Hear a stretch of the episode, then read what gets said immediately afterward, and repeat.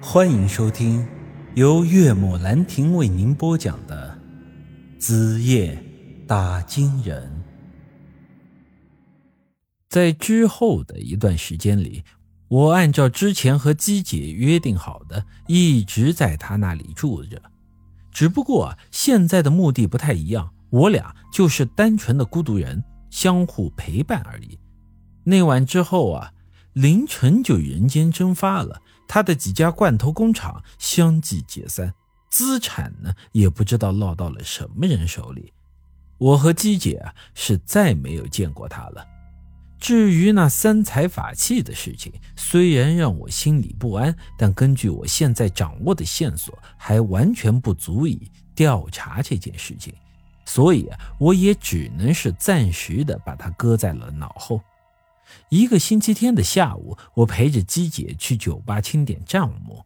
回来的时候，她突然提起想在酒吧里给我安排点事情做，说我成天在那里闲着也不是什么事儿。我这大概是听出她的意思了，这是看不惯我一直在她那里吃闲饭啊。我这个人本来就懒散，更看不惯一个女人对我指手画脚。我本来想跟姬姐提那十万支票，还有她欠我的那三万块酬劳。我的意思是拿了这十三万块钱抵我平时的开销，这样我就不是吃闲饭的了。但是后来想想，觉得还是算了。这一来是成天吃喝玩乐，确实不太好。我这还没一个月就胖了一大圈。这二来是旁人看我的眼光啊，实在是太折磨人了。他们又不知道内情，都以为我就是跟着富婆吃软饭的。这找点事儿也好，至少证明我是自食其力的。于是我就跟姬姐说啊，凭我们这师弟师姐的关系，你怎么着也得给我整个经理当当吧。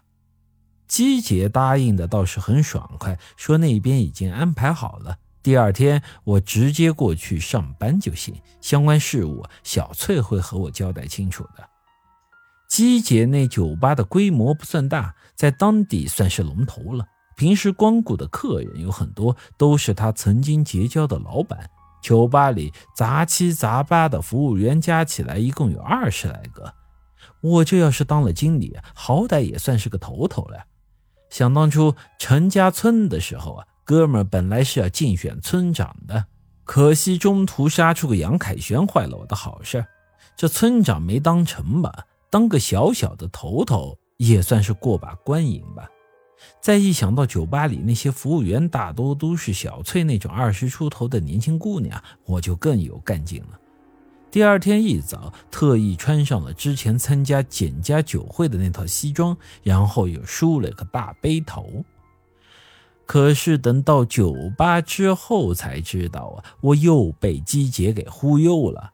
什么狗屁经理啊，其实就是个干杂物的，搬酒卸货，再兼一个保安的职务，待遇一个月四千五，比孙瞎子没好多少。嘿，姬姐啊，完全是把我当做苦力在使啊！我这一下子气得不行，当即就去找姬姐跟她理论，没想到反被她训了一通。他让我照照镜子看看自己是不是当经理的料。哎呦，我这细细一想啊，自己是个高中文凭，之前一直窝在陈家村那鸟不生蛋的地方，见识也少，也没啥经营方面的经验。这要给我安排个经理，可能我还真干不来啊。于是只好叹口气，说：“经理不干也罢，你再给我安排个其他的吧。怎么说也不至于干杂物啊。”姬姐说让我去迎宾接待，但我这吊儿郎当的样子根本也做不了啊。让我去守柜台吧，但以我这数学能力，不一定能把这账目搞得清楚。让我去做服务员，以我这暴脾气，很容易跟喝醉了的顾客动手，所以啊，我只能干杂物。还有姬姐这一通话挺损人，但却也整得我无言以对。因为啊，他说的都是事实，我无奈的叹了口气，算了吧，干杂物就干杂物吧，反正干啥不是干呢？不都为了混口饭吃吗？至少这样一来，酒吧里就不会再有人怀疑我和姬姐有那不正当的关系了。这富婆要真养个小白脸，那还不得好好护着？哪里舍得让她干这些呀？本集已经播讲完毕，欢迎您的继续收听。